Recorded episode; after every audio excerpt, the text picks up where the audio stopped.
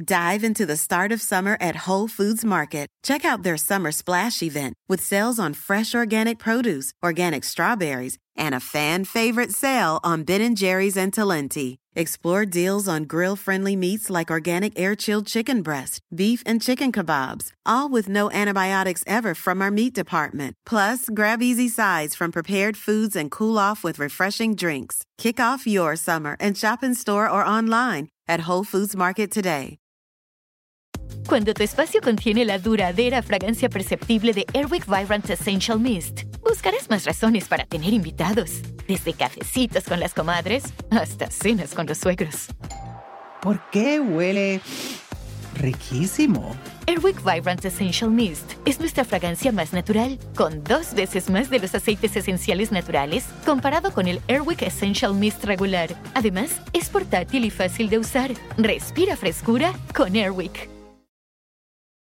Mario Besares, amigo. ¿Es cierto que la coreografía de Soy un desastre, de Corro, y Acelero, tú las pusiste? Sí. No es cierto. Sí, sí. Voy a hacer vaselina con Timbiriche. Si era yo como su capataz. Media hora en callarlos porque eran hijos de su madre, pero bueno, salió. ¡Gallinazo! Suelo, suelo, suelo. Patito, patito. Pompa, pompa y a volar, que son los, pas- los pasos básicos. Son los básicos, o sea, son los cuatro básicos de lo... Me lo hacía bailar seis, siete veces. Entonces inventé la muerte del gallinazo como la muerte del cisne. Y entonces pensaba yo hacía como casi todo eso. Ya para entonces ya eran como las 3, 4 de la mañana. Bien pedo, carajo. ¿Diario? Diario, diario. ¿Cuánto tiempo? Seis años, seis, siete años. Por eso te digo que ya me tomé yo eh, hasta el agua de los floreros. carajo. ¿Fue real o no fue real lo de la bolsita esa? Ahí te va. Pues voy a tener que platicar, ni modo. Y, Paco, pues no sé.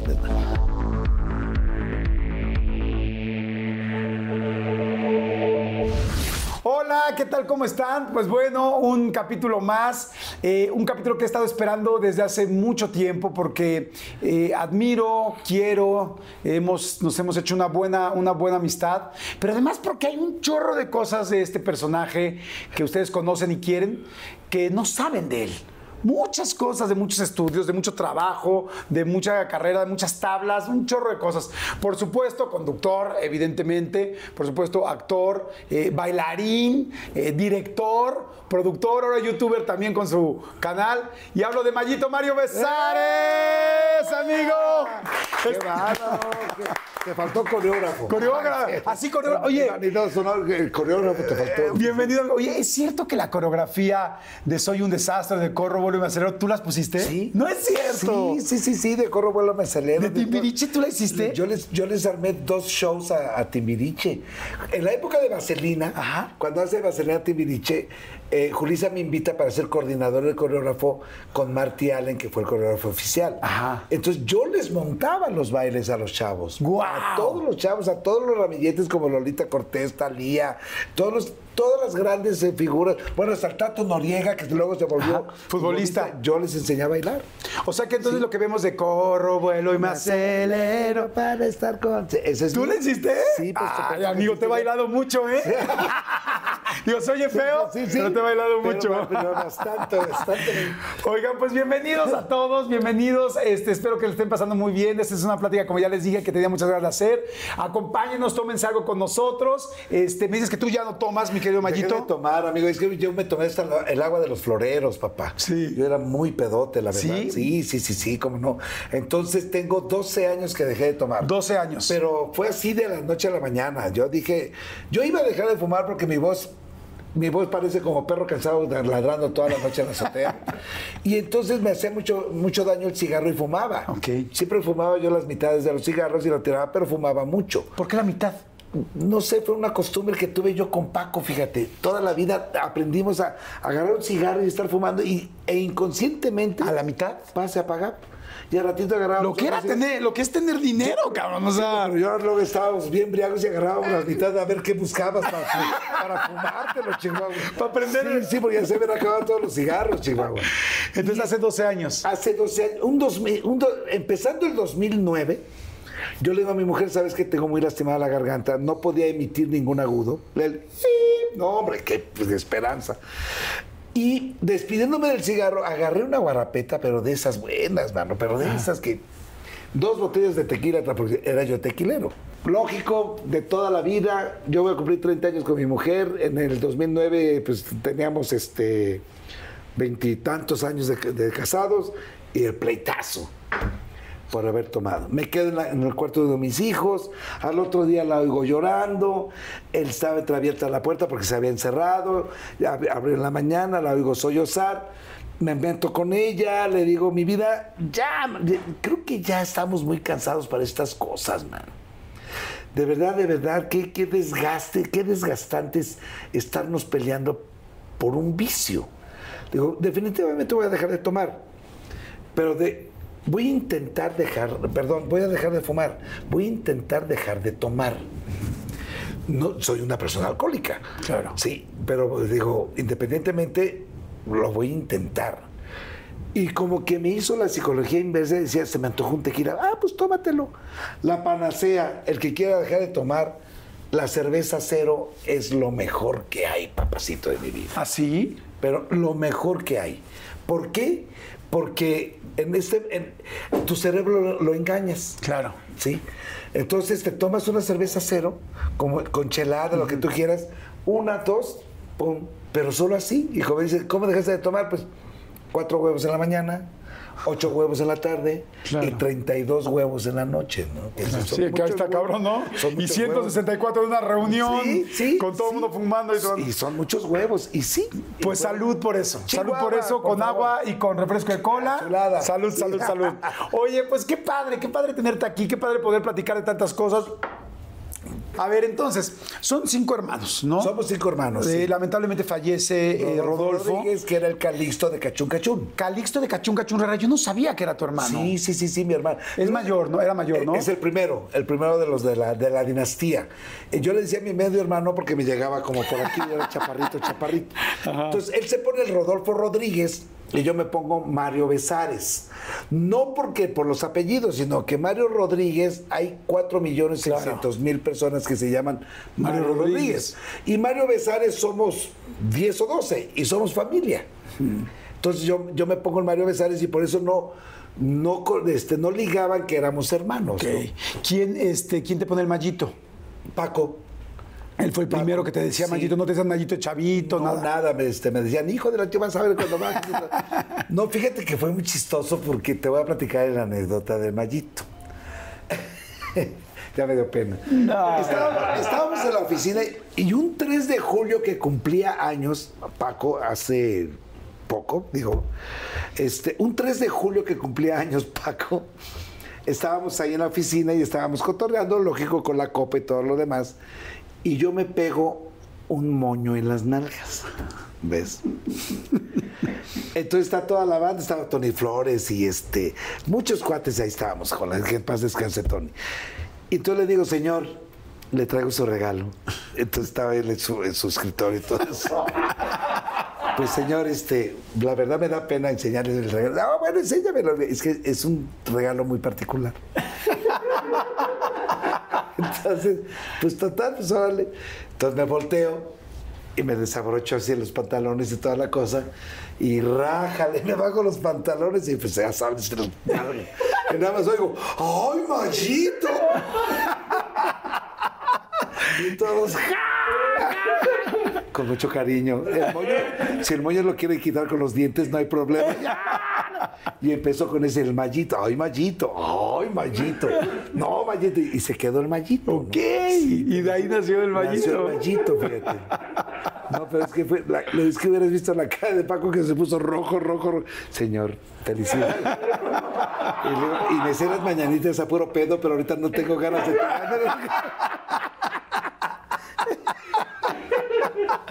Ay, qué padre, es muy padre ver cuando, cuando dos personas han tenido una relación tan, pues, tan entrañable como la que tuvieron tú y Paco.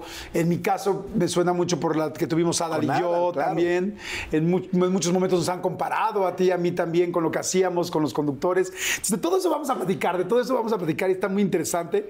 Me regreso un poco a esta parte de la infancia. Este, bueno, lamentablemente, eh, más grande muere tu hermano De Calixto cáncer linfático, muere mi hermano. que fue algo impactante, en el Impactante, medio, porque me acuerdo que en sí. esa época solamente Viridiana la triste que estaba en Cachún Cachún Rará y, y tu hermano Y, Pa- y, este Rodolfo sí. y mueren y fue así como un impacto fuertísimo. Es ¿no? correcto, sí. Fíjate que este, todo el mundo se amejaban y dijeron que murió de SIDA y que todo, hasta se atrevieron a decir gente que había muerto de SIDA. Y no es cierto. Mi hermano murió de un cáncer linfático. Desafortunadamente, mi hermano provocaba muchas este, piedras en los riñones y era, ya estaba para, para operación. Y afortunadamente encontramos un médico homeópata en Cuernavaca que le deshacía las piedras. Y cierta ocasión, pues empezó con los dolores y los dolores y eran los dolores y pensábamos que eran las piedras en los riñones, porque era totalmente toda esta parte de, de la, de las lumbares. Y de repente el dolor lo dobló, le dije, no, ya, vamos a la chingada, vámonos a- al hospital, me lo llevé al hospital para que lo checaran y demás, y yo, Dios mío santo, ¿no? Ya estaba cundido en cáncer. Madre, qué fuerte. caray. Sí, entonces este, me da la noticia a mí, me dice, no le vayan a decir absolutamente nada de mis hermanos, a nadie, nada más díganselo a Mario, porque éramos uña y carne, o sea, éramos súper unidos. Imagínate el impacto, ¿no? Ahora sí que radiaciones y quimioterapias y cosas así, pero no, no, no aguantó y no salió y en el 80, en el 92, 94 fallece mi hermano. Qué fuerte, caray. Lo- Pues lo siento mucho, porque bueno, lo sentimos todos mucho. Sí, sí. Y, y- y tu papá muere antes, me imagino. Papá fallece cuando yo tenía eh, 14 años. En el 73 fallece papá. Tú a los 14 años, ¿y cómo fue para ti, tan joven? Impactante. ¿La final del food o las mejores alteraciones? ¿Tu primera cita o tus primeras herramientas para instalar frenos? ¿Ver la temporada completa del nuevo show o videos de cómo reparar autos? Bueno, cuando eres fanático de los autos, la opción es obvia, súper obvia. Fíjense, con más de 122 millones de piezas para consentir a tu carro favorito, puedes asegurar que tu carro siempre funcione perfectamente bien. Juegos de frenos, turbocargadores, luces LED, juegos de escapes, defensas, racks para el techo o motores. Ya sea que te guste la velocidad, la potencia o el estilo, eBay Motors tiene todo lo necesario para tu carro favorito. Además, a estos precios, quemas llantas y no dinero. Y con Guaranteed Fit de eBay, te aseguras que la pieza le quede perfectamente a tu carro a la primera. O si no, se te devuelve tu dinero. Mantén vivo ese espíritu de Ride or Die en ebaymotors.com. Oigan, y, ay, me acaba de dar muchísima hambre, pero bueno, no, saben, de repente me entran así esos, esos hambrismos tremendos. Perdón si pudieron escuchar inclusive mi estómago, porque bueno, estos micrófonos lo captan literal todo. Pero es que estaba pensando en el McCrispy de McDonald's. O sea, ¿ustedes ya lo probaron? No, no, no, no, no. Es que, bueno, si ya lo probaron, seguro me entienden. Es un sándwich de pollo crujiente, jugoso y al mismo tiempo picante. ¡Ah! Viene con unos pepinillos deliciosos y te lo sirven con una salsita picante que está así en todo el pan. Uf. Y si lo pides con un Sprite, no sé por qué, pero se siente que pica todavía más. En serio, qué hambre me dio. Me- Mejor le paro porque si no, no voy a poder seguir con la entrevista de hoy. Ustedes que pueden, disfruten de su McCrispy en McDonald's o pídanlo por el app desde sus teléfonos. Seguimos. Porque fueron dos sustos primero de que se había puesto muy grave. Yo estaba en la secundaria, estaba en tercero de secundaria. Y este, Aquí en la Ciudad de México. En Ciudad de México, sí, vivíamos en Tlatelolco. Y este, entonces se pone una vez grave, oigo que suena el teléfono, contesta mi hermano Rodolfo, se levanta y se va. Y me dice mi hermana, oye, vamos a ver a papá. Le digo, no, hombre, a ratitos ya está bien, hombre, ya no pasa nada, ya. No, es que tengo el presentimiento que pasó algo. Vamos, es que ah, órale, vamos. Agarramos el metro, nos fuimos al Seguro Social de ahí de, de, este, de Cuauhtémoc, en traumatología, y veo a dos tíos ahí en la entrada de traumatología, y se levantan y dice mi hermana, ¿qué hacen aquí? Y dice, los estábamos esperando para darles el pésame. No. Así como balde de agua fría, man, que dices, mira, todavía me pongo chinito. Yo me acuerdo que agarran a mi hermana porque empieza a gritar, desquiciada y todos la abrazan. Y yo me acuerdo que me pongo la capucha de la chamarra y me voy caminando sin pensar ni nada de otro y siento que me agarran y pues vamos con tu mamá, ¿no? Pero yo estaba ido, yo estaba en shock. Y me daba mucho coraje que llegara la gente a darle el pésame a mi mamá, porque mi mamá se soltaba a llorar, ¿no? Entonces me daba mucho coraje ver a mi mamá. Entonces yo no lloro para que mi mamá no me viera llorar. Sí. Entonces yo me desahogaba junto con mi otro hermano Armin, el segundo de mis hermanos. Solos. Solos, con una guitarra y todo, y, y sin llorar ni nada, y estábamos como shock, ¿no? Y las- los gritos de mi hermana y, mi hermano Rodolfo, y un caos, mano, un caos, porque era la maquinita de dinero, ¿no? Porque en aquel entonces, pues, el papá salía a trabajar, la mamá era la ama de casa, y ella, el- vivíamos cómodamente bien, no en super lujo, pero vivíamos bastante bien en un departamento de Tlatelolco. Eh, teníamos lo que necesitábamos. Y en el momento en que tu papá no está, independientemente de todo el dolor, evidentemente, que, que esto causó a la familia, a ti, a tu mamá, a tus hermanos, económicamente, ¿tú qué empiezas a hacer? ¿O cómo que empezaste Bueno, a trabajar? Nos deja así más o menos papá ahí con unos seguros y todos se perdieron otros seguros, murió intestado mi papá. Se perdieron algunos seguros, algunos seguros de vida, no sé qué. Era un relajo, yo tenía 14 años. Mi mamá tiene la necesidad de estudiar administración para poder trabajar y pues nosotros pues a buscarle papá y de todo, o sea, ayudante de mecánico, ayudante de contador, ayudante de carpintero, ayudante de albañil, cerillo. ¿Todo eso hiciste tú? Todo, todo eso a los 14 años y seguía yo estudiando, ¿no? Pero fíjate qué, qué interesante. Algo que yo siempre te he admirado y que me gusta mucho es que tienes una conexión muy linda con la gente. Sí. Y yo creo que a veces esa conexión también se requiere mundo para poderla tener. O sea, tienes que haber vivido, o sea, sabes qué pasa aquí, qué pasa en un restaurante, qué pasa si eres mesero, qué pasa si eres tal. Entonces, o sea, tienes información real porque lo estás viviendo. Y yo creo que la gente que hemos podido vivir cosas así, que es una gran ventaja, pues puedes conectar más con todo el mundo porque pues entiendes todo. humano, claro. Exactamente, entiendes más. Sí, sí, sí. Y de hecho, pues la mayoría de mis compañeros y de los amigos, pues vivían en el centro, vivían en la Guerrero, en la Estrella, en la Peralvillo. No porque nosotros fuéramos así unas personas acomodadas, pero pues sabes de las condiciones de vida, las, las condiciones familiares que existían en ese momento, ¿no? Oye, ahorita que me dijiste Tlatelolco, ¿no te, pas- no, no te tocó el 68? Sí. No me digas. Sí, yo tenía... ¿Tú estabas ahí en Tlatelolco? Sí. Y curioso el caso, una semana antes hacen una manifestación en las tres culturas y ahí estábamos toda la bola de escuincles. Yo tenía nueve años, papá. Pero a nosotros nos detuvo un partidazo de fútbol ahí en el cuadro, pero genial, ¿no? En el cuadro. que nos, donde nos juntábamos, Ah. porque eran cuadros. Lo dividían uno, dos y tres edificios, se hacía un cuadro. Entonces, imagínate la pelota ahí de, de- de coladeritas y todo. Y estábamos, pero enfrascados en un partidazo, ¿no? Y vemos a los soldados con, con bayoneta calada pasar por ahí. Y entonces, pues mira, y subimos corriendo a la casa para decir, decirle a mi papá qué estaba pasando. Que había soldados en Tlatelolco. Y en ese momento, ¡faz! empieza el, de- el disparadero y empieza todo el corredero y toda la cosa. Oigo que dice mi hermano Rodolfo, ahorita vengo, voy a la peluquería. Y dice mi mamá, no, Rodolfo, no salgas. Y lo detienen, lo jalan, cierran la puerta y le ponen seguro. Nos asomamos por la puerta, por la ventana, perdón. Vemos una ola de estudiantes que se iban para Manuel González y dice mi mamá, ah, ya, bendito sea Dios, ya se van. ¿Cuál se van? La ola se regresa porque estaban los tanques sobre Manuel González. ¡Wow! Y se empiezan a meter a entradas y todo, y a tocar puertas. Y, y dice papá, no le abran, no le abran a nadie, lo siento mucho, no se le abre a nadie. ¿Y oías los disparos? Oye, no, hombre, pero, una- pero, pero espérate, al querer eh, este, tronar una lámpara, pues no le dieron y se va a la ventana de la casa y se incrusta con el, en el techo, un balazo. Estábamos nosotros en la sala y ¡pau! entra el balazo y el gritadero, ya sabrás, ¡guau! y vámonos al cubículo. Entonces eran tres recámaras con los dos baños, era un cubículo así, y pues cerramos todo y ahí nos quedamos. ¿Parados Apagamos o todo. al piso? Al piso. Todos en pechoterra, apagamos absolutamente todo y era ¿Apagaron luces? todo. Se apagaron luces, dice papá, nadie se mueve, y tocaban la puerta y ¿quién? gritaba mi papá.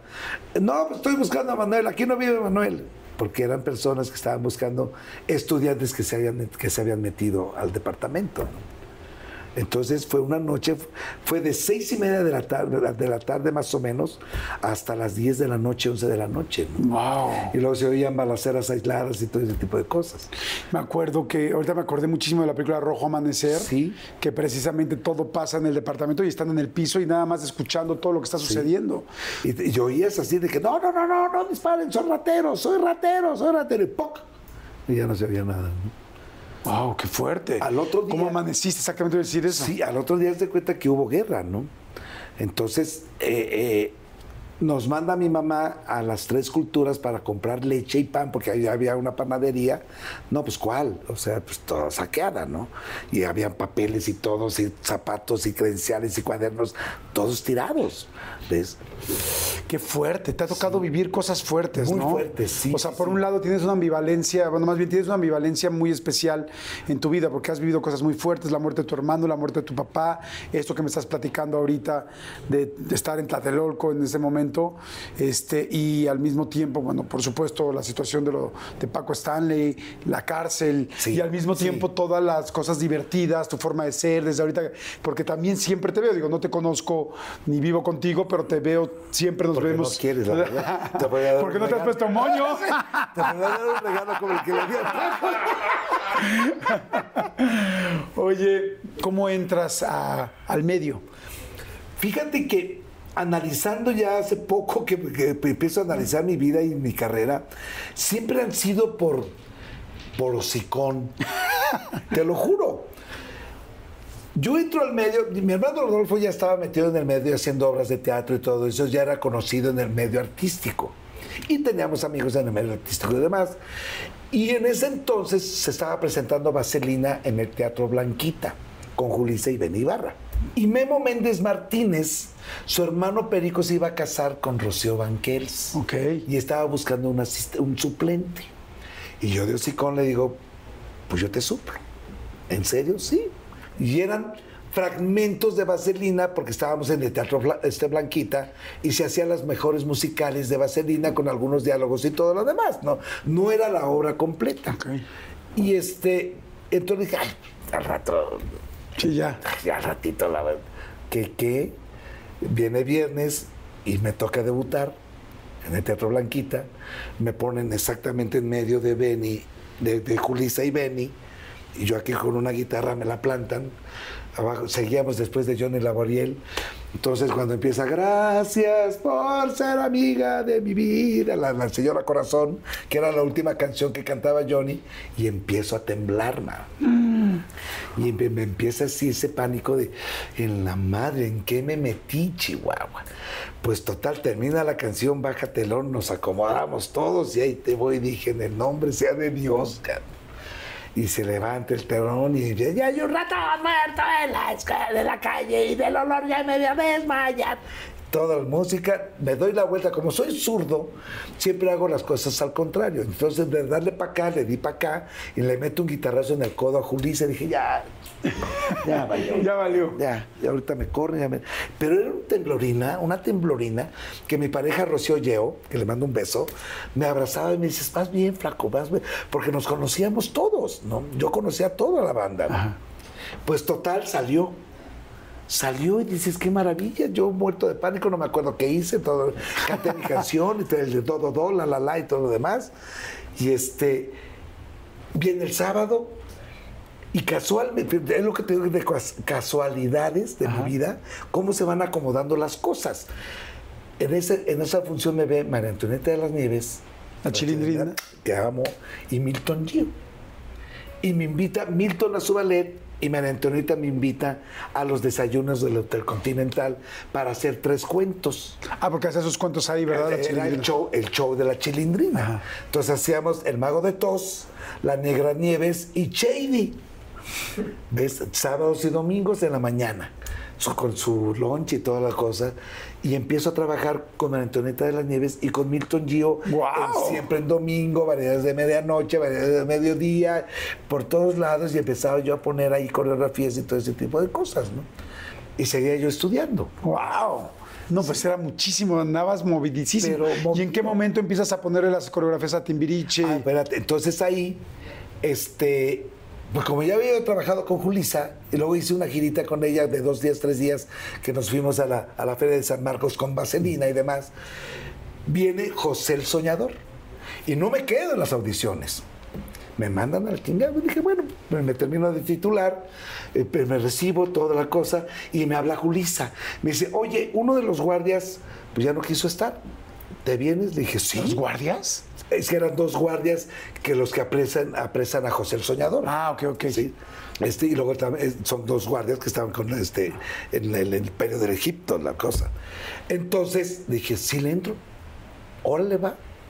Sobre los ensayos me dice, uno de los hermanos de José ya no quiso estar. ¿Le entras? Le dije, sí. Órale y me quedo como Sime- Simeón, el hermano de, de- de- de José. Y ahí me quedo con José el Soñador, que fue un trancazo, un exitazo. Sí, me acuerdo. Inauguramos los, los televiteatros, los primeros televiteatros, y era que la gente no se movía. O sea, eran dos funciones del- de, de martes a domingo, porque descansábamos los lunes. Dos funciones. Y la gente atascado de, de- de venta de boletos de dos semanas y de tres semanas y toda la cosa, ¿no? ¡Wow! ¡Qué padre! Y entonces, en el 83, a Julisa dice, voy a hacer vaselina con Timbiriche. Y me dice, ¿quieres entrarle? ¿Va? Te digo que ha sido así como Ajá, sí, como que ¿no? Sí. todo ha sido consecuencia. Y entonces en Vaselina, ¿hacías un papel o les ponías también las coreografías? No, no hacía yo papel. Les ponía todas las coreografías y era yo como su capataz. ¿no? Ok, pues Entonces, así. Me tardaba yo media hora en callarlos a los cabrones y luego cinco minutos en poner las coreografías y otra media hora en callarlos porque eran hijos de su madre, pero bueno, salió. ¿Quién era el más desmadroso? Alejandro Ibarra, que era el más chavito, Sí. y Luis Enrique Guzmán. Viene Vaselina, viene el estreno y es el ¡pum! pero el trancazo impresionante. ¿no? Sí, qué bruto. Hicieron seis mil cosas ahí. Todo, todo lo que dice José el Soñador, Vaselina, todas estas obras fueron. Jesucristo Superestrella, estoy como asistente coreógrafo. Kuman, estaba yo como, como asesor coreógrafo, ¿no? Que estaban en el Televiteatro 2. Wow. Entonces, mi camerino ya era mi departamento porque yo vivía ahí, ma. Claro. Porque yo entraba desde la mañana a hacer cosas y demás, y luego venía la función y yo me quedaba yo ahí a dormir, ¿no? Y otras cosas que, que no nada más los bailarines. Oye, pues salud. Saludos a todos los que están haciendo o qué hacer, o están haciendo oficina, o nos vienen escuchando en el coche, que tengan- y la gente que está en el baño. Hay Sí, mucha sí, gente sí. que nos escucha, de que nos ve en el baño. Que se vayan a popolvear la Sí, nariz y sí. también está, Sí. a echarse una pipi. Pújele, pújele, pújele con gusto. Hacemos refil. ¿Cómo conoces a Paco Stanley? Este, con Paco fue. yo estaba haciendo TVO, estaba yo trabajando con Enrique Segoviano, que le mando un súper abrazo, queridísimo amigo, con Anabel, que me invitan, que también fue otra circunstancia, porque Julisa se vuelve productora de telenovelas y me invita a hacer telenovelas por parte de producción y me dio algunos papelitos y demás. Y nuestra directora era Betty Sheridan.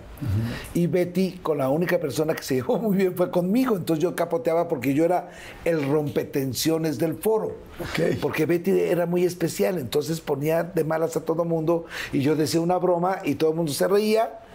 Y ya, o sea, este, pues, nos relajábamos y toda la cosa. Me acuerdo que a Betty le, le encantaban mis nalgas. ¿Ah, sí?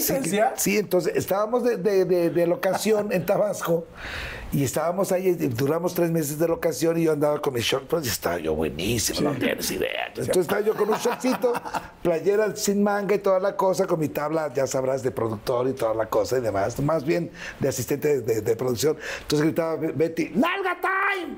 Y ahí te iba a ir Mario, llegaba yo al camión, se bajaba y empezaba. ¡Oh, qué buenas nalgas tiene este cabrón! las agarraba así? Sí, y yo así, viendo con mi tal, y yo, y yo así paradito, así, Ahí sí con moño, ahí sí sin moño. sin moño, sin moño, sí, sí. ¿En serio te agarrabas las nalgas así de- Sí, qué de- rico? ah, que, que yo creo que en estas épocas, yo creo que ya lo hubiera yo denunciado por acoso sexual.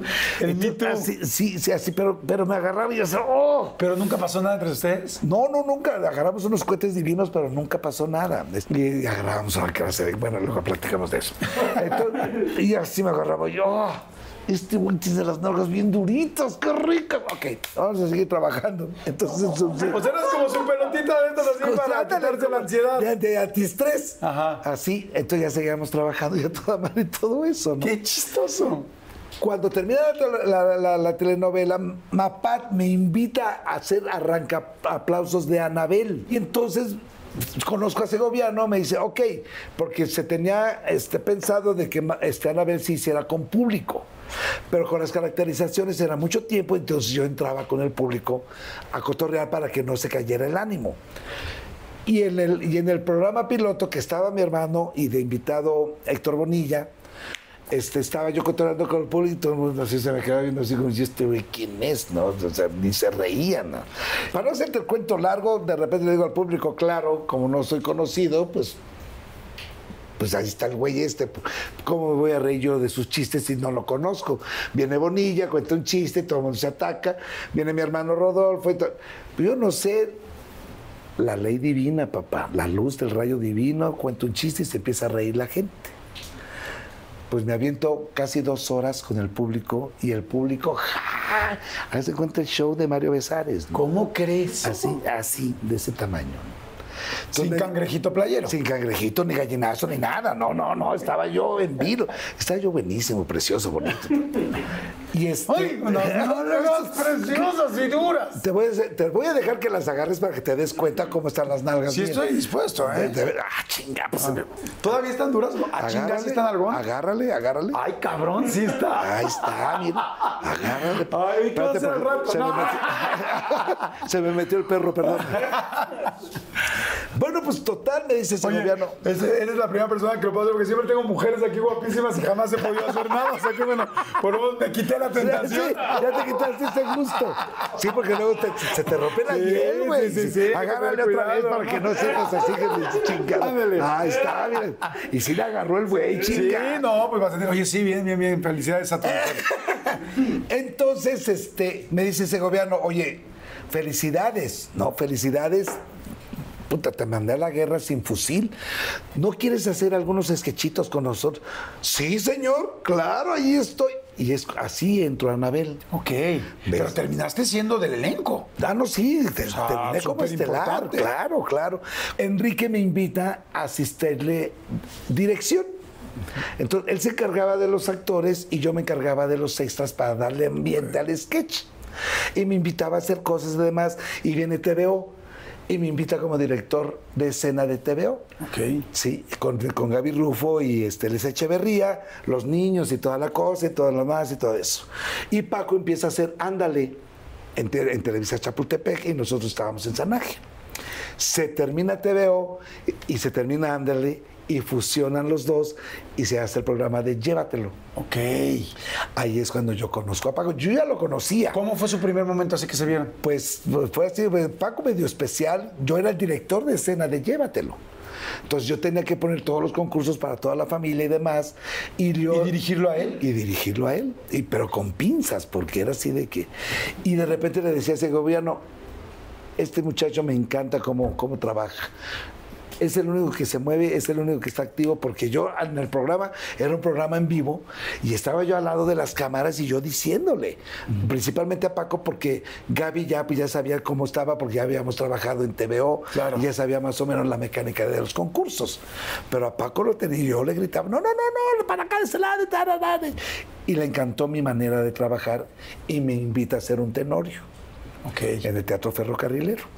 Y seguimos trabajando en Llévatelo y todo lo demás y todo eso, y de repente, ¡pum!, se acaba Llévatelo. Y el señor Azcárraga le dice, hazte un programa ya de ya, pero necesito gente nueva.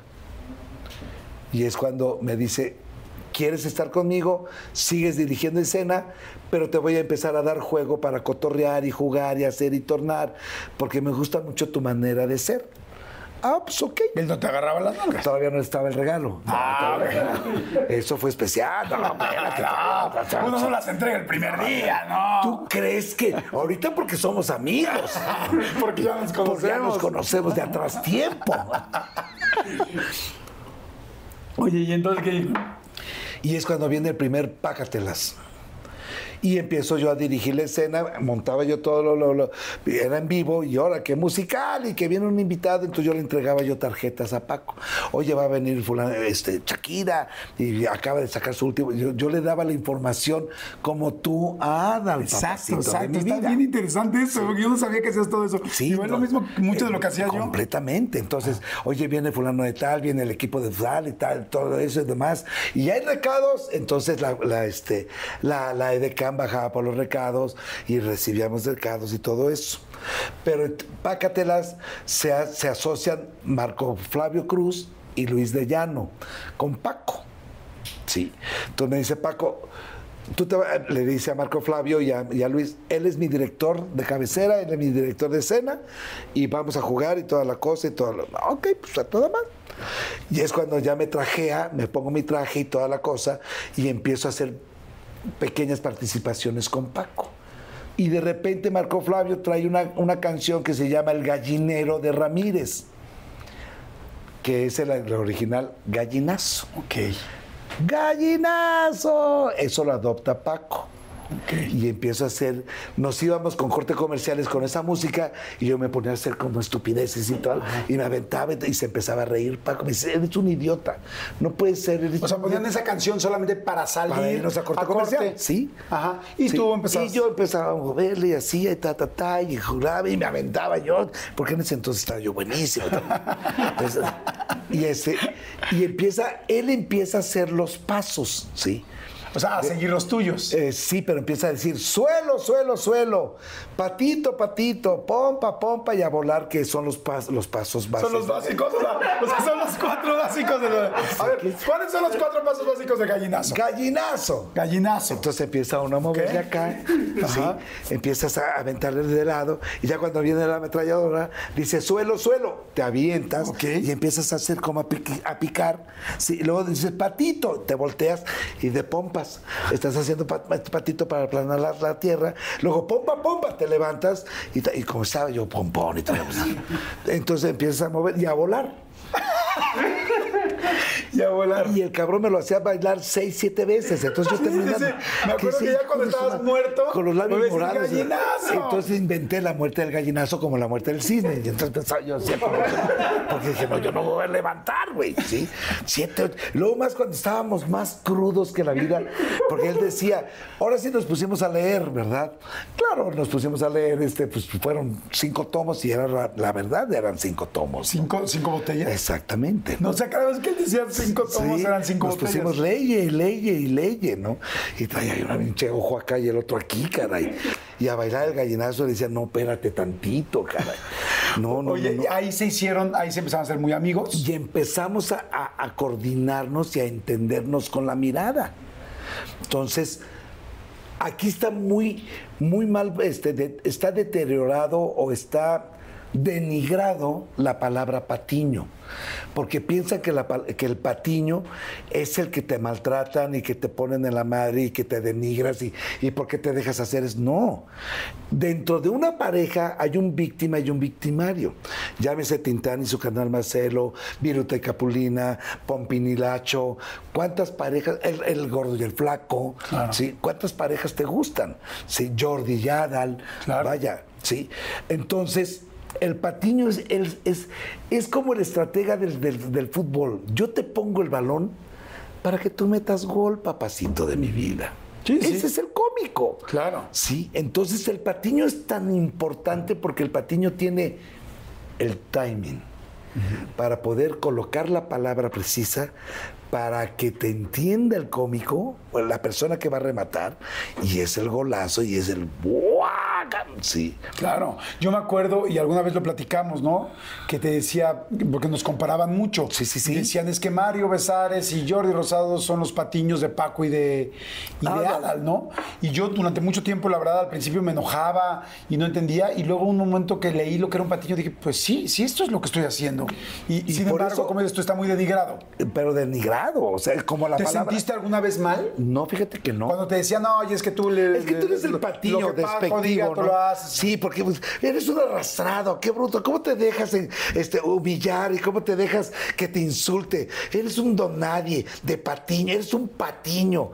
Y tú nunca, nunca te molestabas, nunca te entendías muy bien el juego. Entonces era, no, sí señor, no señor, ja, ja, tal, tal, me volteo, no, pues ya me voy, pues ya no te queremos aquí, pues me voy. O sea, era un juego precioso. Pero bellísimo. Y muy difícil, es un Sí. ajedrez mental. Es, ah, acabas de hacer un ajedrez, un esgrima mental, papá. Sí, el llegar y decirle y tornarle, el enfadarte y qué, qué, qué, ah, qué, qué, qué traes. Ah, oh, no me hagas así, ¿qué, por qué? Ah, ¿qué? Óyeme, ah, ¿qué te pasa? A mí no me estés viendo los ojos. Entonces, son cosas que, que- que la, que la gente no tienes idea. Viene el gallinazo, me hace bailar. Todo mundo baila el gallinazo. En 15 años, jaripeos, rodeos, este, aniversarios, graduaciones, cumpleaños. Todo mundo bailaba el gallinazo. Bueno, señores que me decían, "Y, Mario, mi hijo se reventó la boca por hacer suelo, suelo, se le fueron las manos y tócale. Pues, pues yo qué culpa tengo, señor. Pues, pues es que cómo bailas el gallinazo, mi hijo ya se reventó la boca. Que, pues es que así es el paso, le decía yo, ¿no? Pero así, cuando íbamos a estadios, con, de repente, después de ese señor que digo, le digo a Paco, oye, ¿no sabes el impacto? Pues vamos a hacer show. Y es cuando empezamos a hacer show en estadios de béisbol, en las y era impresionante que Paco gritaba gallinazo y la gente era de "¡Uah!". yo me sentía Luis Miguel, papá. A, menor escala, pero No, no, pero increíble, Cuando claro. gritaba pompa, pompa, no, no, no. ¡Uah! Dice Pepe Cabello, que era nuestro director de cámaras y era nuestro ingeniero de sonido, en los- que oyó decirlo en la Monumental, que cuando grita popa, popa, que dijo un cuate, dice, ese mallito es el Lin May de los hombres. Imagínate, ¡Qué güey. padre! Sí. Oye, y de ahí salió el cangrejito Y playero. de ahí salió cangrejito, ventanazo, eh, macarenazo, eh, este, colibrazo, eh, cangrejito playero y gallinazo. Ah, y este, cuando las tropicosas que bailaban, este, ¿cómo era esa canción? Ahorita me acuerdo. Te, comento, nosotros lo medíamos por llamadas telefónicas. Llegamos a tener cinco mil y tantas llamadas telefónicas, de los cuales tres mil eran que baile el gallinazo. No es cierto. Oye, y entonces, bueno, empiezan ustedes a ser muy amigos, me imagino. Sí, cómo no. O sea, empezó la relación laboral y cómo empieza su amistad ya fuera de los foros. Eh, en las juntas que teníamos en la oficina, de porque pues Paco era muy así como muy cerrado de sus, sus amigos, era una co- cofradía, gracias, cofradía, que éramos muy pequeñas personas, que, este- que estaba el licenciado este, Villalobos, Benito Castro, Pepe Cabello, Tony Flores y un servidor, ahí nos juntábamos ahí para estar ahí cotorreando y tomando la copa y demás, y empezó como la creatividad de todo.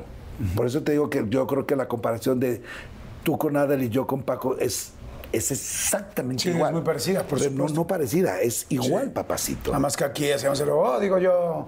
Sí, sí lo tienes, ¿verdad? ¿Cómo era? Claro, oh, digo yo. Que es primero este paso, luego este.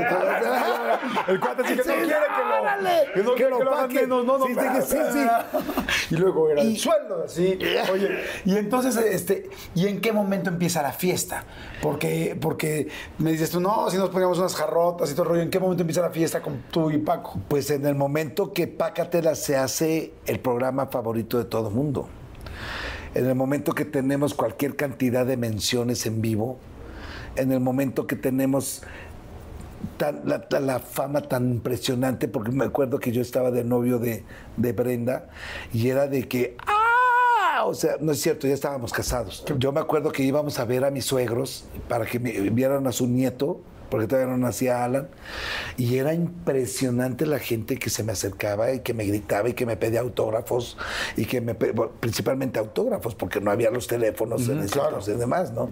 Y yo me tenía que meter a tiendas para que me dejaran un ratito en paz, porque era impresionante la gente, ¿no? Cuando Paco y yo íbamos era de verdad de movernos la camioneta y la gente, el tumulto. Yo agarré, yo usaba cadenas con un, con un crucifijo, ¿no es cierto? Con una este relicario se llama, que estaba eh, este, el Sagrado Corazón de Jesús de un lado y del otro lado la Virgen del Carmen. Do- tres, tres veces al- lo alcancé en el- al aire porque me lo jalaban. Y veía yo y lo jalaba y lo, lo agarraba yo en el aire, ¿no? Wow. De agarrarte todo, de meterte a la camioneta y demás y todo eso. En los hoteles igual era, era, era impresionante. Y es cuando, cuando nos volvemos mucho más íntimos, ¿no? Sí, porque vivían lo mismo, Exacto. sentían lo mismo, disfrutaban lo mismo y sufrían lo mismo. Sí. ¿Ganabas muy bien? Sí, la verdad sí. Paco siempre fue muy generoso. Nunca me decía cuánto iba yo a ganar y yo nunca le preguntaba. Por ejemplo, en los tenorios me decía, ¿quieres sueldo o hablamos al final? Pues, pues mejor hablamos al final, seguro. Porque igual lo que me pides te lo pago. O sea, no hay bronca. Digo, también no te pases, ¿no? Pero, ¿quieres sueldo o hablamos al No, no, hablamos al final. Y eran cinco semanas. Empezábamos un 20 de, de septiembre y terminábamos un 20 de octubre. Un mes exacto. Perdón, un 20 de octubre y terminábamos un 20 de noviembre, porque era de Día de Muertos. Y este, y la- el teatro igual, a reventar el de ferrocarrilero, 1850 personas, Wow. no se movían dos funciones diarias. Y era impresionante. Sí, ganaban Y muchísimo. ya después de la repartición y toda la cosa y demás, porque yo llegué a ser su, su este, representante legal. Y sabía yo todo el tejemaneje y toda la cosa, entonces siempre me los entregaba en una bolsa. ¿Ves? Sí, pues bueno, qué bueno que también todo ese momento al final sí se podía, sí se pudo eh, materializar, Sí, ¿no? sí, sí. No se quedó nada más. Entonces la bolsa la ponía al lado y me decía, ¿qué no lo vas a contar? No. ¿Qué tal si te robo? Pues estupendo. ¿De verdad no lo vas a contar? ¿Y para qué, Paco? Ya sé cuánto me vas a dar. Ay, no más.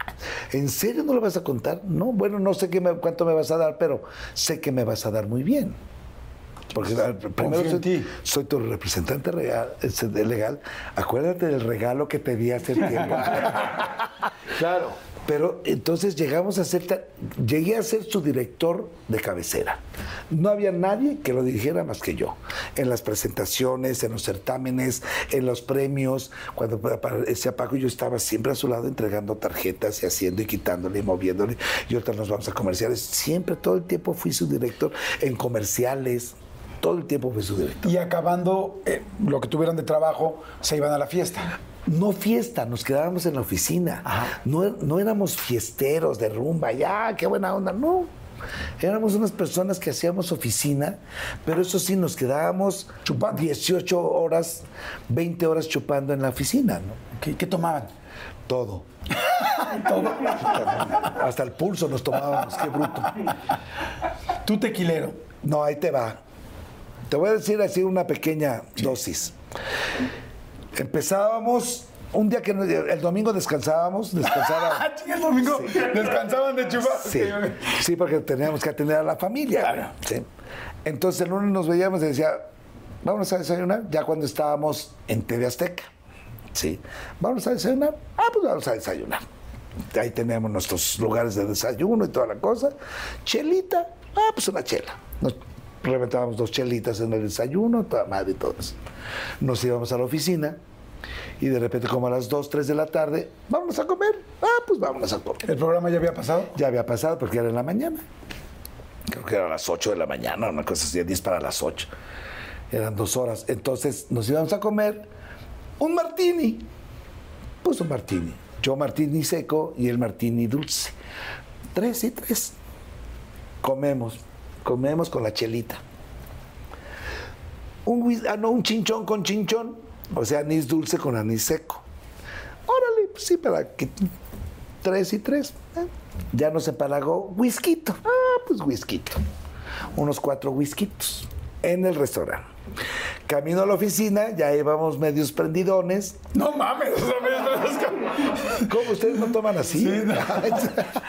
ya llevaban dos, 14 chupes. ya lle- llevamos prendidones, entonces Paco hablaba a la oficina y decía, a ver, una de etiqueta negra, whisky, un apletón dorado, tequila para Mario, herradura, reposado, este, un coñac, sí, medallón, y un viboroba. ¿Ves? Nos sentábamos a platicar, él en su escritorio, yo me reventaba la botella de, de ¿De tequila? tequila, él se reventaba su, su botella de whisky, ¿ves? solo, así para papá. Y luego empezábamos a capachanear el Appleton, el Viboroba y terminábamos con el coñac. Entonces le bajábamos las mitades y todo eso, ya para entonces ya eran como las 3, 4 de la mañana. Bien pedo, carajo. ¿Diario? Diario. No mames. Diario. ¿Cuánto tiempo? Seis años, seis, siete años. Wow. Por eso te digo que ya me tomé yo hasta el agua de los floreros, carnal. No manches. Oye, ¿y cómo se curaban la cruda el otro día? Bailando el gallinazo.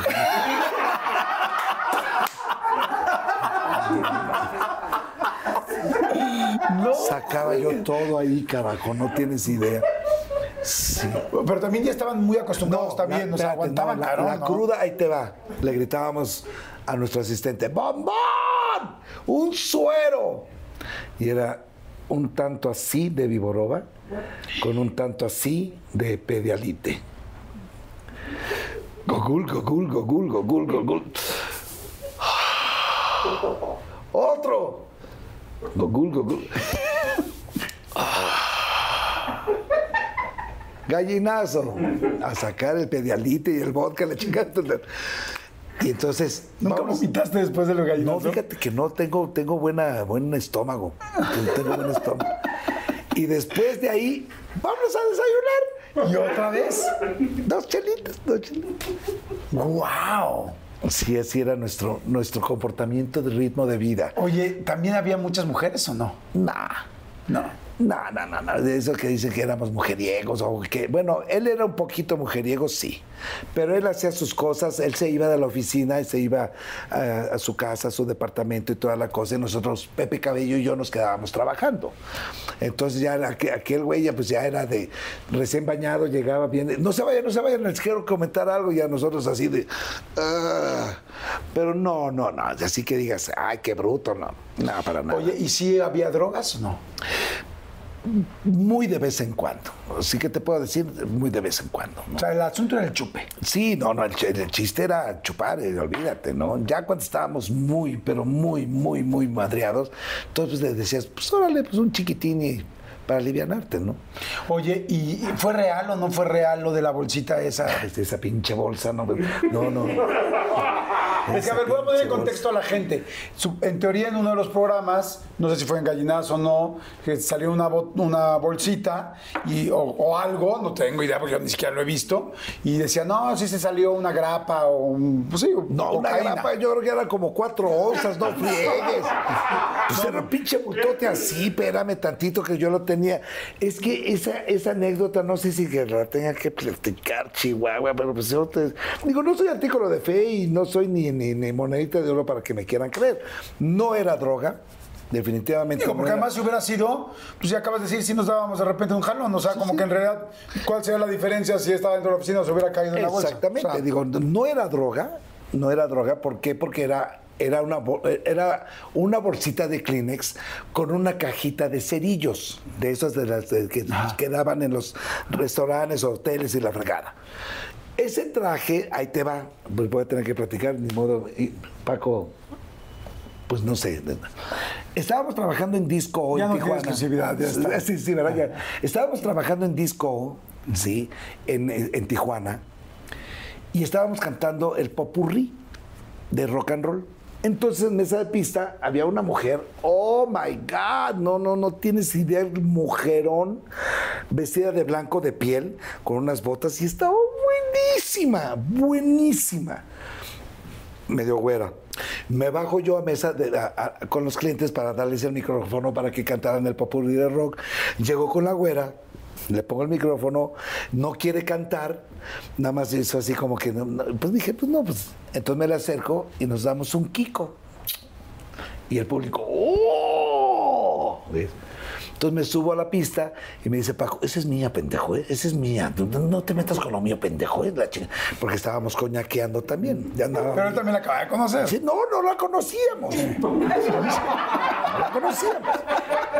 Dive into the start of summer at Whole Foods Market. Check out their summer splash event with sales on fresh organic produce, organic strawberries, and a fan favorite sale on Ben & Jerry's and Talenti. Explore deals on grill-friendly meats like organic air-chilled chicken breast, beef and chicken kebabs, all with no antibiotics ever from our meat department. Plus, grab easy sides from prepared foods and cool off with refreshing drinks. Kick off your summer and shop in store or online at Whole Foods Market today.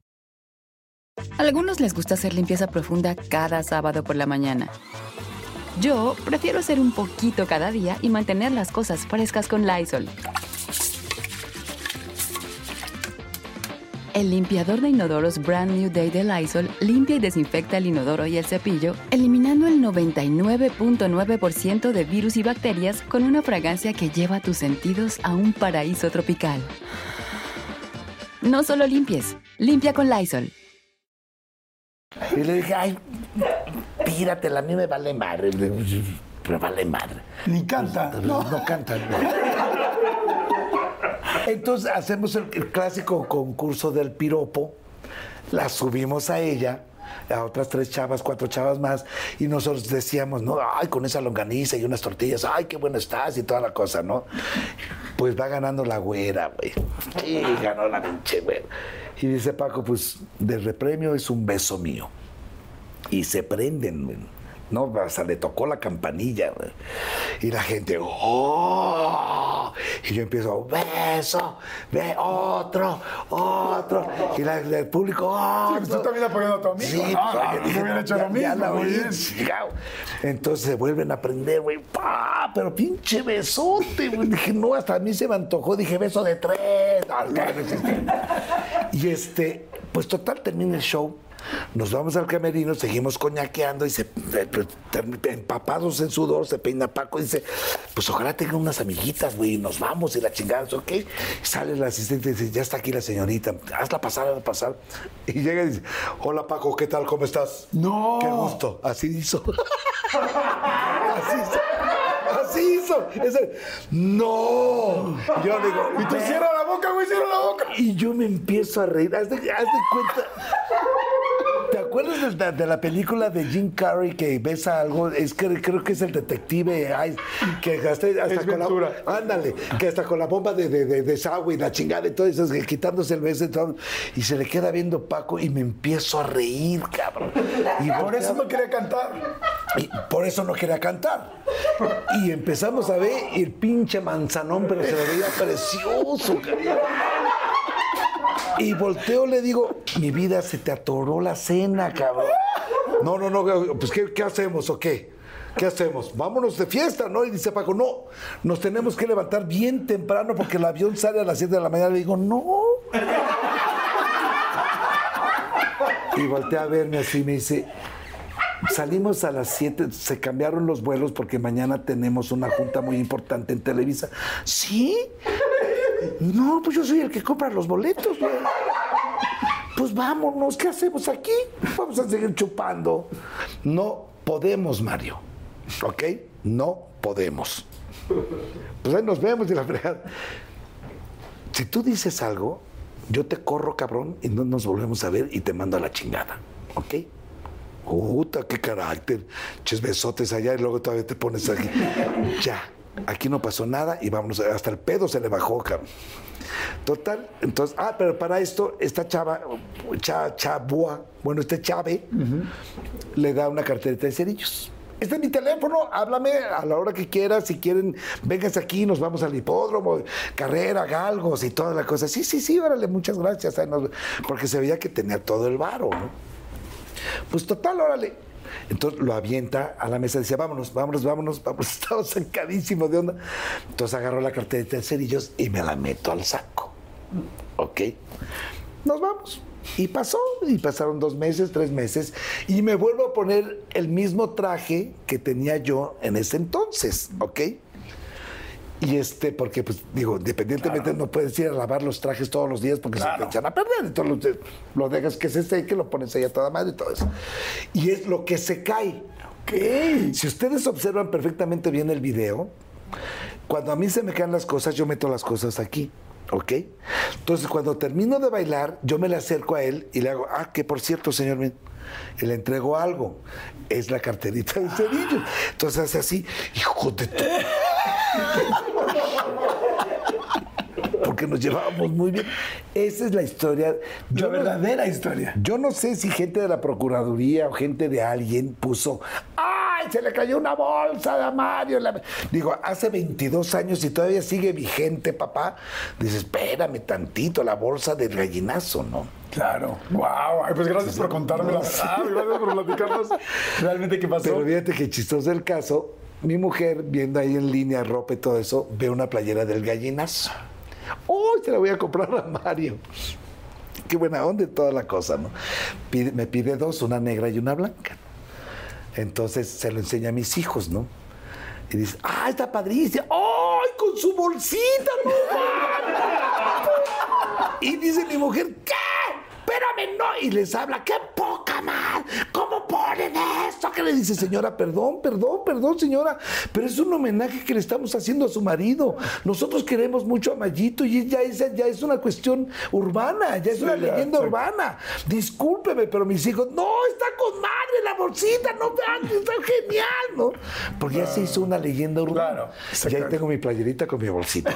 Bien bonita. ¿no? Oye, pues salud por la bolsita, salud. Salud. por la amistad que tuvieron, salud por los buenos recuerdos. Vamos a hacer rápido un refil, por favor, si les está gustando, denle este, seguir, sigan, eh, más bien, este, ¿cómo? Suscribirse. Suscríbanse, perdón, suscríbanse al canal. La campanita, Oye, eso que es agua, ¿eh? Imagínense. suscríbanse ¿Ves al sí canal. se peda uno psicológicamente? Suscríbanse al canal, activen la campanita y ahorita regresamos y me platicas de ese, de ese día tan fuerte donde, donde, No, sí, donde sí, pasó sí, lo de- estuvo, Paco, sí estuvo ¿no? muy pesado. No, no, regresen, no regresen. Iba- no se vayan. Iba a decir, no le cambie porque está en televisión. Este, me decías que una vez en un avión hicieron una posada. Es que éramos, digo, viajábamos en primera clase y agarramos una clase de cohete, no sé, no me acuerdo ni dónde íbamos. Y estaban así como vísperas este, de, de- de- de posadas, vaya, ¿no? Y pues vamos a hacer nuestra posada. Y pues ya ves que te ponen así la cortina, ¿no? Para, para que estén las, las partes turista y la parte de, primera clase. Pues ya vas. Y nos levantamos. y nos levantamos y entonces, a ver, ustedes son los, este, los pastores, ¿ok? Y van a pedir posada. Van a pedir posada A y primera clase. A primera clase, ¿ok? Entonces, ok, a ver, tú, Mayito, tú eres pastor. Ah, no, no, no, yo quiero ser de primera clase, le decía yo, pero bien cuentes. Ok, me paso para acá, ¿no? Y todos viéndonos así como diciendo, "¿Y esto, güey, ¿qué, qué onda? Y que me acuerdo que un señor que estaba delante de nosotros estaba dormido.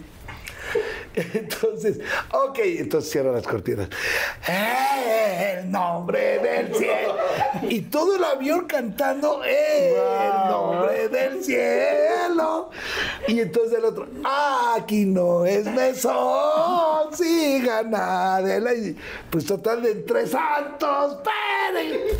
Y empezamos, y la gente estaba atacada de risa y aplaudiendo y toda la cosa padrísimo. Pero para esto, pues ya nos sentamos nosotros y ya sabes, reina de nosotros. Y el señor que estaba adelante, ya, con una ta, ta, ta, ta, ta, no dejan dormir. ¿Qué es este vuelo? Que no, a mí, yo no, a mí me vale gorro, quiénes sean ustedes y todos. Y nos quedamos así. Entonces volteamos y creo que ya se enojó. Ja, ja, ja, No paramos de reírnos, man. Eh, Bueno, tan es así que, que- que salió el piloto y dijo, señor, discúlpenos, es que venimos también nosotros atacados de risa, estamos en... No, me vale, estaba enojadísimo el señor. Y le decía yo, sí está enojado. Ja, no, no, no, no, no, no, no. Es que no tienes idea todo lo que no hicimos, cabrón. Claro. ¿no? Oye, y ese, pues ese tremendo día de- de- del famoso desayuno, del charco de las ranas, este, cuando sale. Ah, ya Paco, es este como, como sitio turístico. Mandé, sí, ya, ya como aquí pasó Sí, Stanley. íbamos en un Uber, mi mujer y yo veníamos aquí a México a una entrevista y demás, y de repente el del Uber, miren, este es el charco de las ranas, aquí y dije, ah, mira qué padre, qué vámonos. Y dijo, aquí fue donde asesinaron. Sí, sí, sí. Pero no ubicó que venías tú. No ubicó, no lo ubicó porque pues, son las tapabocas y toda la cosa y demás. Qué y pues nunca se ubicó, ¿no? Oye, ¿y qué- ¿cómo fue ese día? O sea, porque sí fue una locura. ¿no? Pues es que ahí fue cuando cambió completamente mi vida. es un infierno, eh, o sea que en un segundo te cambia la vida. ¿Qué fue ese día? Pues un día normal de programa, un día normal que fuimos a darle la patada a unas conductoras de, de este de Consejo de Mujer, porque entraban nuevas conductoras y nos fuimos a desayunar y pues pasó esa desgracia. ¿Desayunaba normalmente ahí o no? No, no, no, no, teníamos diferentes lugares.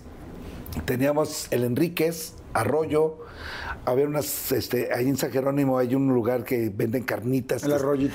Ah, gracias. El arroyito, no me acordaba. El arroyito.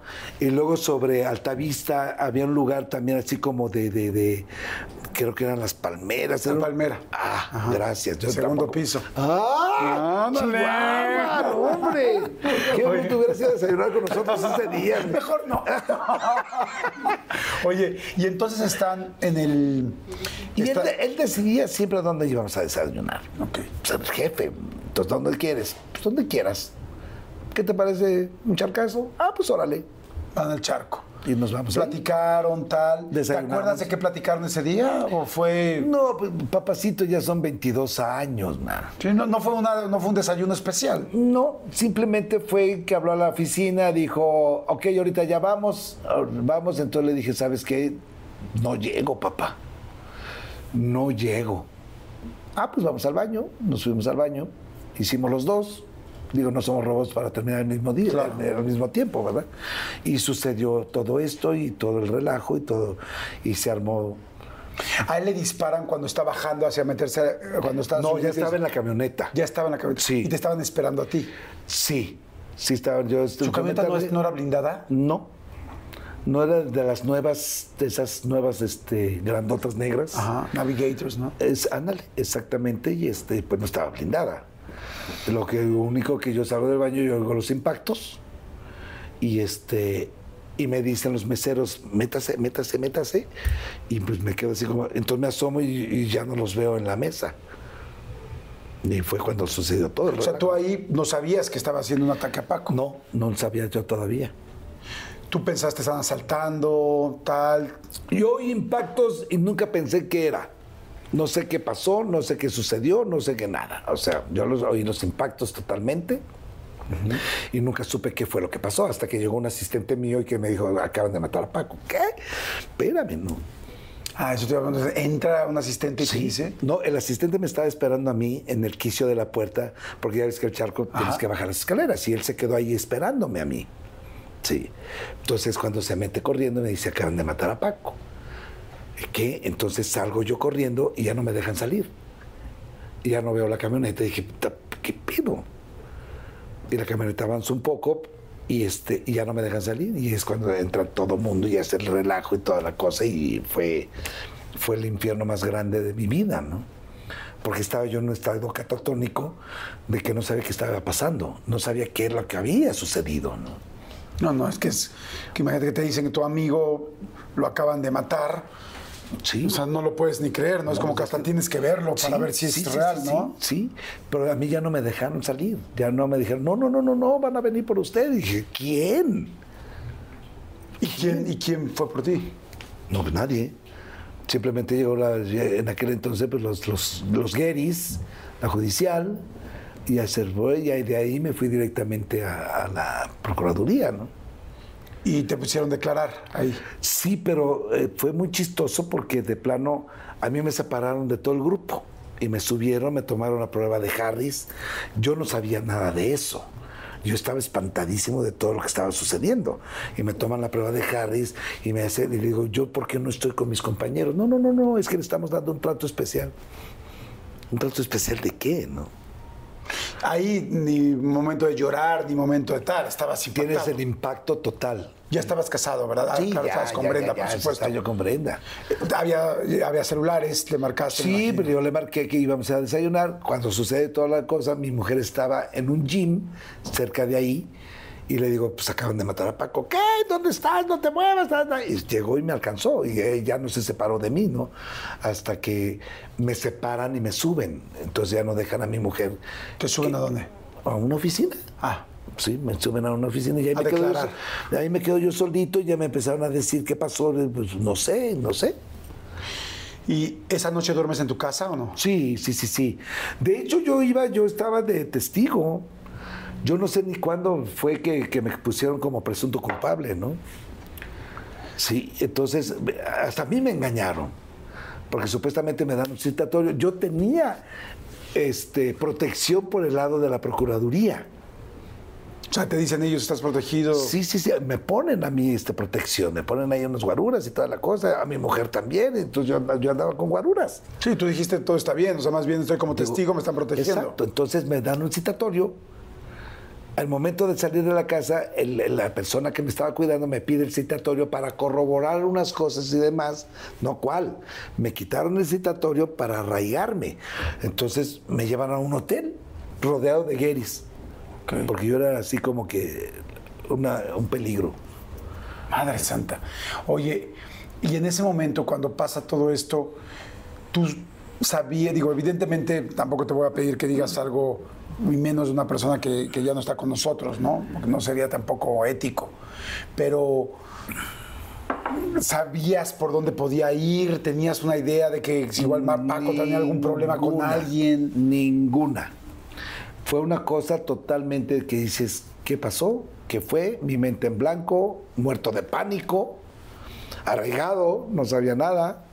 O sea, tú nunca viste algo que Paco tuviera que ver, que estuviera metido en algo fuerte, Nunca. o te lo escondía. No, yo creo que, yo creo que todo eso fue totalmente una, una invención y una historia que se creó total, el que trataron de vincularnos o trataron de meternos con las, las personas del narco. crimen organizado.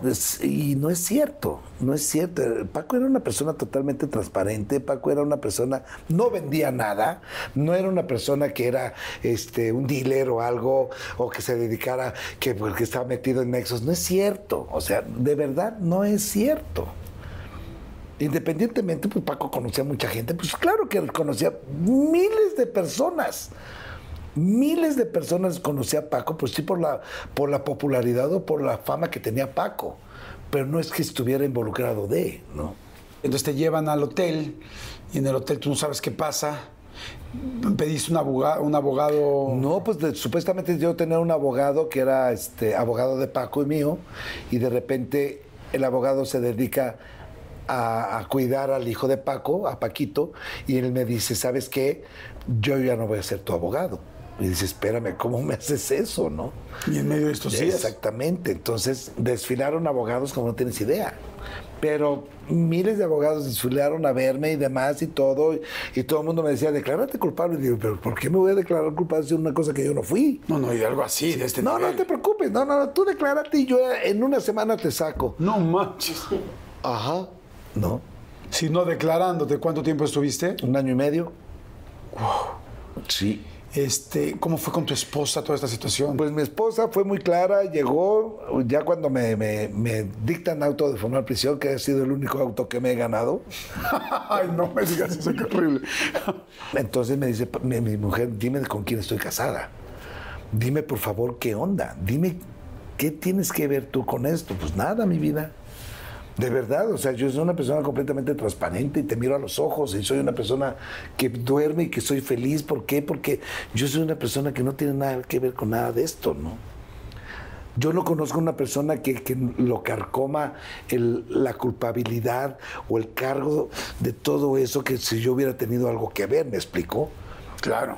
No, bueno, además por algo los declararon inocentes, ¿no? Más bien el asunto fue Sí. ese año y medio que, que- Fueron dos años, Como hay muchísimos presuntos culpables que no lo son. Exacto. O sea, digo, tan claro es que pues nunca volvieron a tener ningún problema. Ninguno. El asunto es el año y medio que estuvieron allá adentro, Sí, ¿no? sí, sí. No, y los abogadazos, porque mi esposa fue la que, que- que consiguió, a- que llegaron a la, ahí al arraigo, perdón, por una, este, una recomendación de un tío de Brenda, que son Z Pasquel.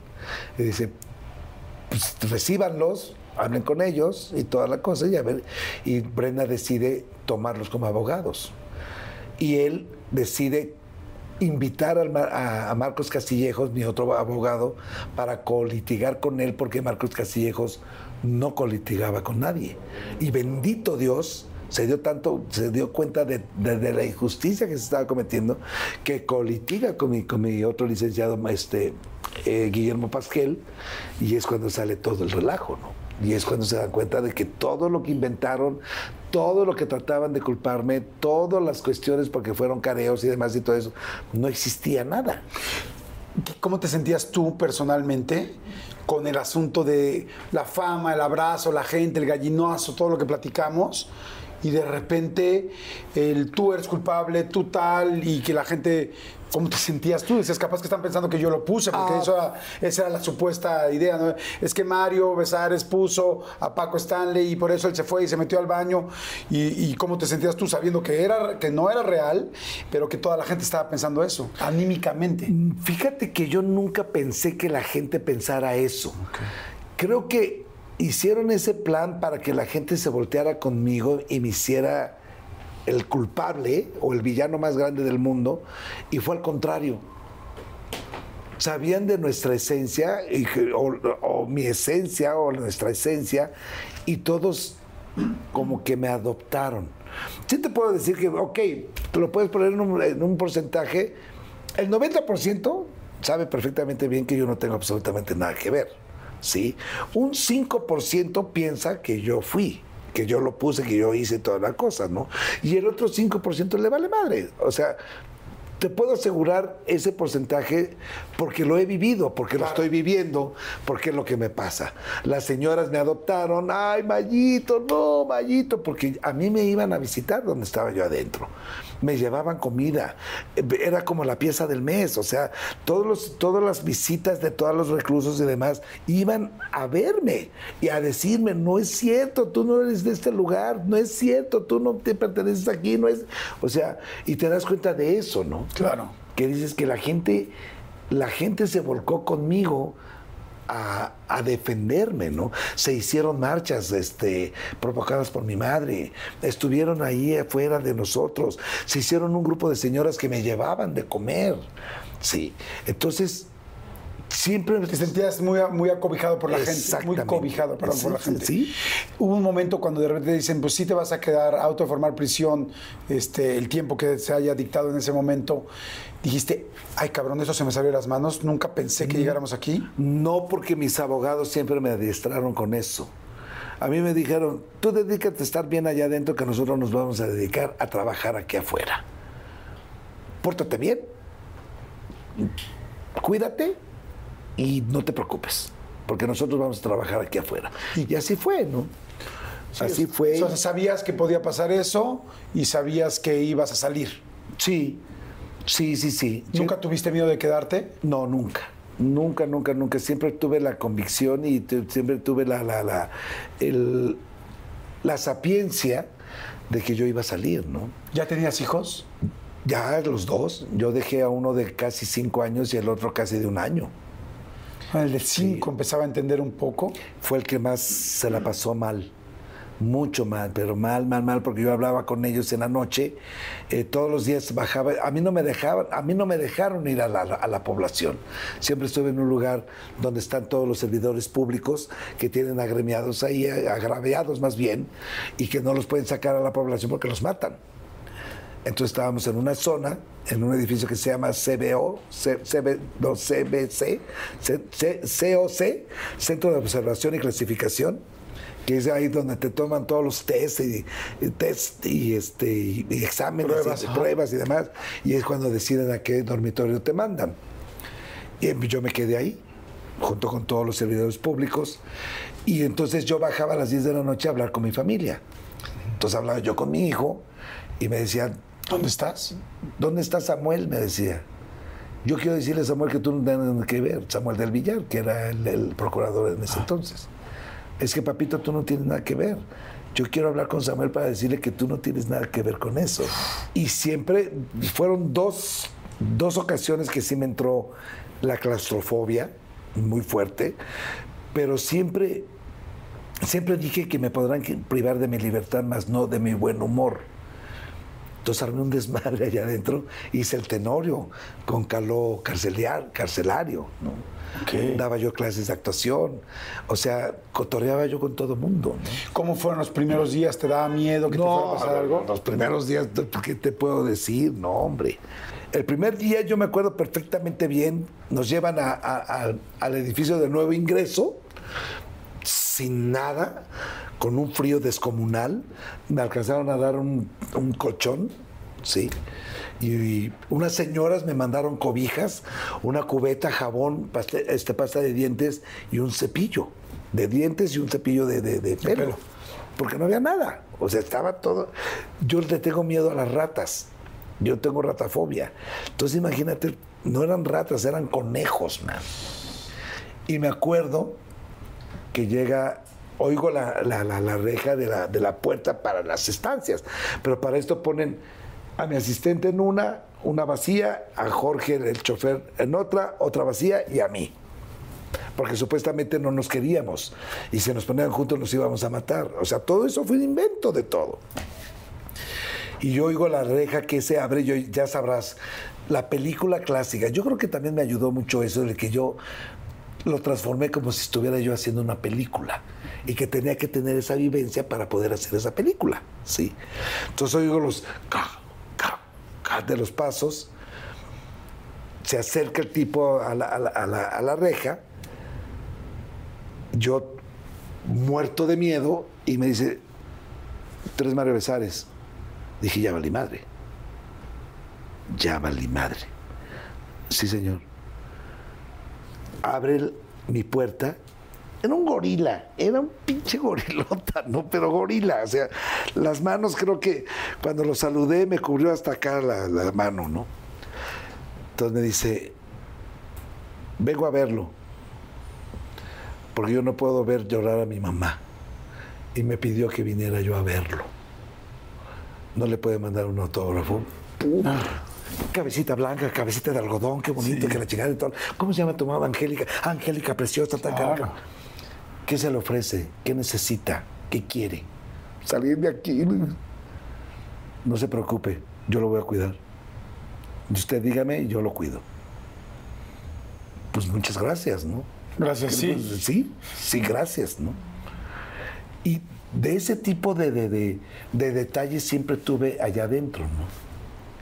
Siempre. Siempre, toda la vida. Me acuerdo de una viejita también que llega a verme, este, era día de visita, se empiezan a ir las, las visitas, entonces me dice, le hablan a una señora, porque yo no podía salir de la estancia. Yo le digo estancia, es el corredor, ¿no?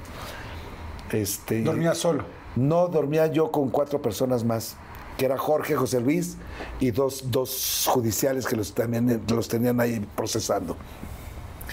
Y este, entonces me asomo, veo una viejita, me la acerco y me lleva un platito de cartón con cuatro tortitas de coliflor, ¿sí? Con una servilleta. Entonces, primero me saluda, me quiere besar la mano. Le digo, no, mamita, no, no hagas eso, mamita de mi corazón, no, no, no. Le dije, es que le traigo eso, no las vaya a tirar. Le digo, ¿cómo crees que las voy a tirar si están de... Y me las como delante de ella, ¿sí?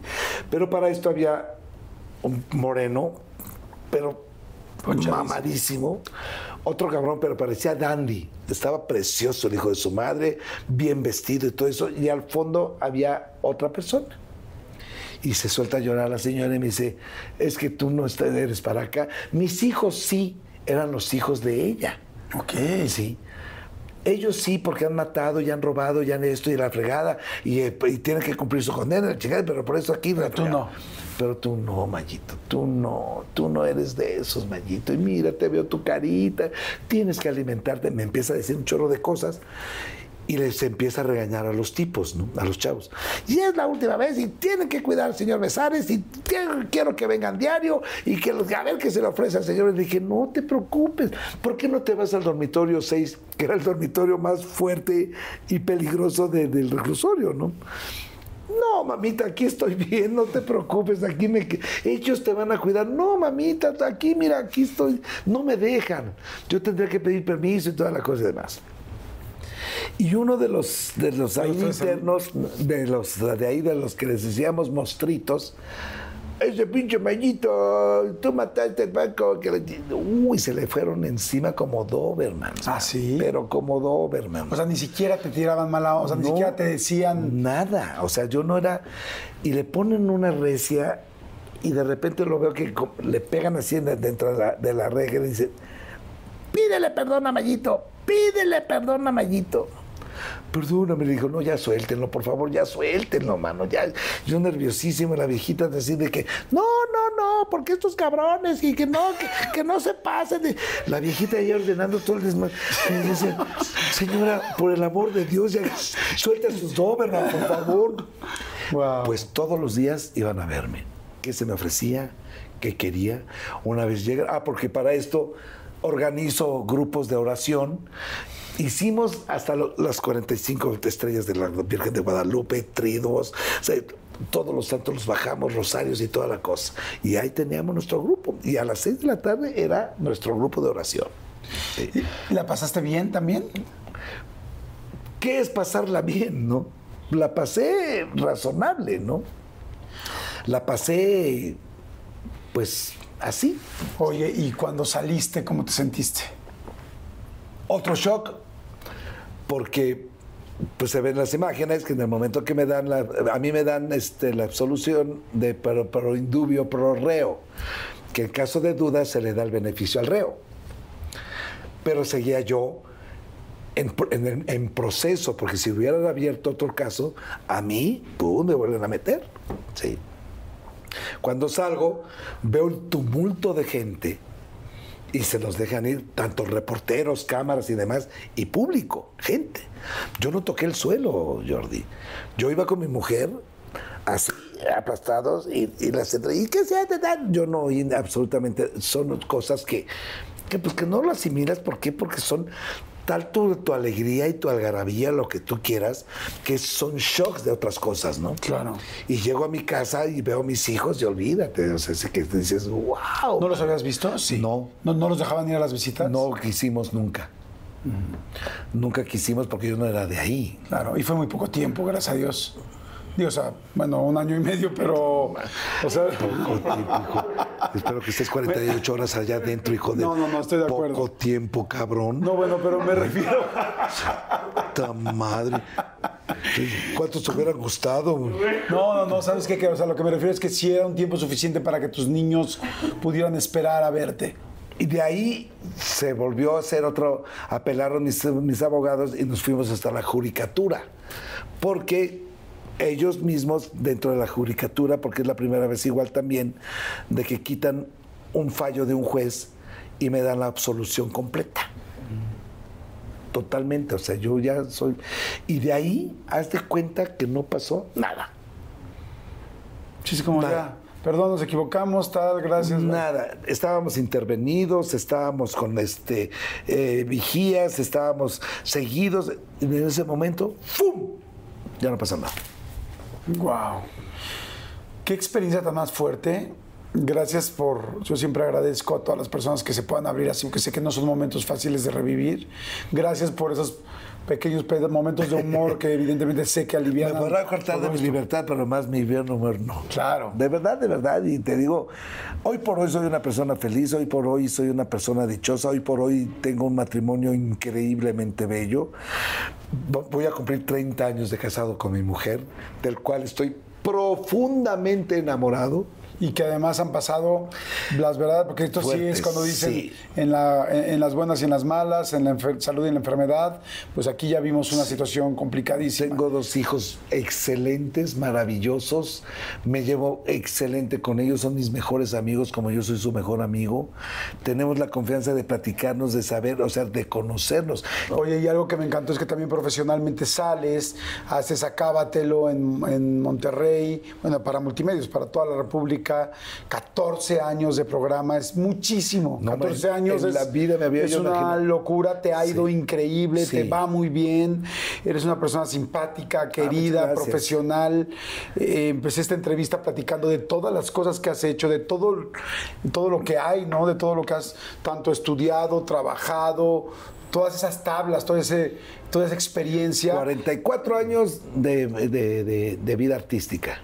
Y, y me da gusto, me da mucho gusto que te siga yendo también, Ah, muchas mi gracias. querido Mario, porque, porque eres una persona muy talentosa, eres una persona extremadamente talentosa que estuvo en el momento adecuado, en el mejor momento para poder hacer esa cofradía y esa sociedad tan linda que hicieron Paco y tú, y también en el peor momento, ¿no? Sí, También sí, o sea, sí, estuviste sí. en el mejor y en el peor momento. Y hoy, lo que has aprendido, lo que has vivido, eh, me encantó una cosa que dijiste hace rato fuera de cuadro, fuera de que estábamos grabando, y dijiste, todo lo que he vivido en mi vida ha sido fantástico.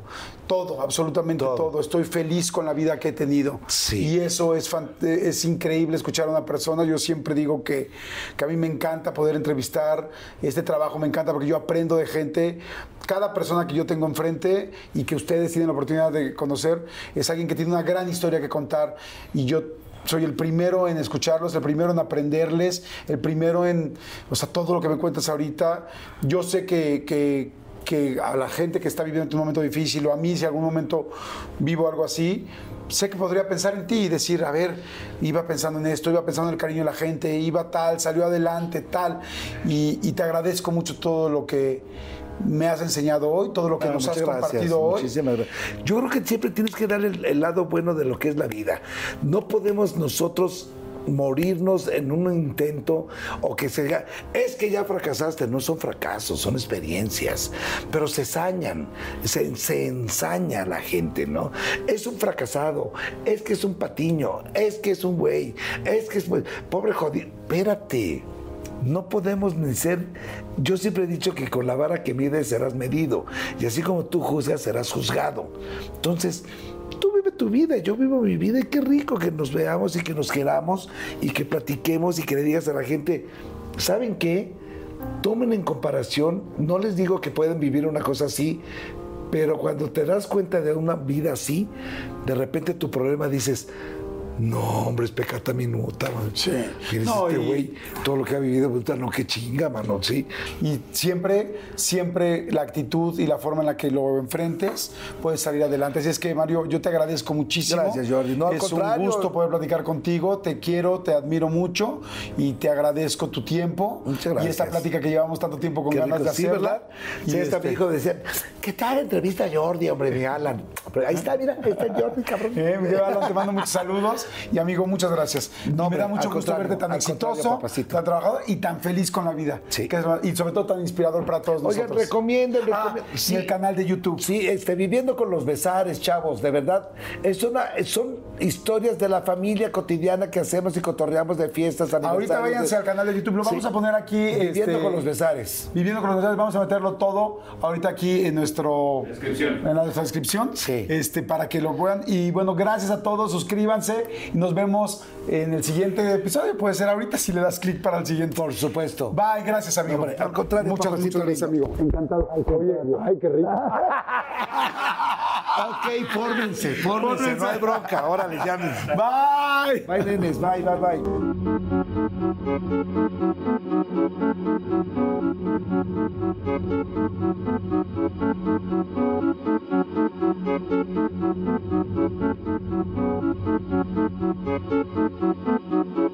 Dive into the start of summer at Whole Foods Market. Check out their summer splash event with sales on fresh organic produce, organic strawberries, and a fan favorite sale on Ben & Jerry's and Talenti. Explore deals on grill-friendly meats like organic air-chilled chicken breast, beef and chicken kebabs, all with no antibiotics ever from our meat department. Plus, grab easy sides from prepared foods and cool off with refreshing drinks. Kick off your summer and shop in store or online at Whole Foods Market today. Algunos les gusta hacer limpieza profunda cada sábado por la mañana. Yo prefiero hacer un poquito cada día y mantener las cosas frescas con Lysol. Las toallas desinfectantes Brand New Day de Lysol hacen súper conveniente limpiar superficies como controles remotos, tabletas, celulares y más, eliminando el 99.9% de virus y bacterias, con una fragancia que lleva tus sentidos a un paraíso tropical. No solo limpies, limpia con Lysol.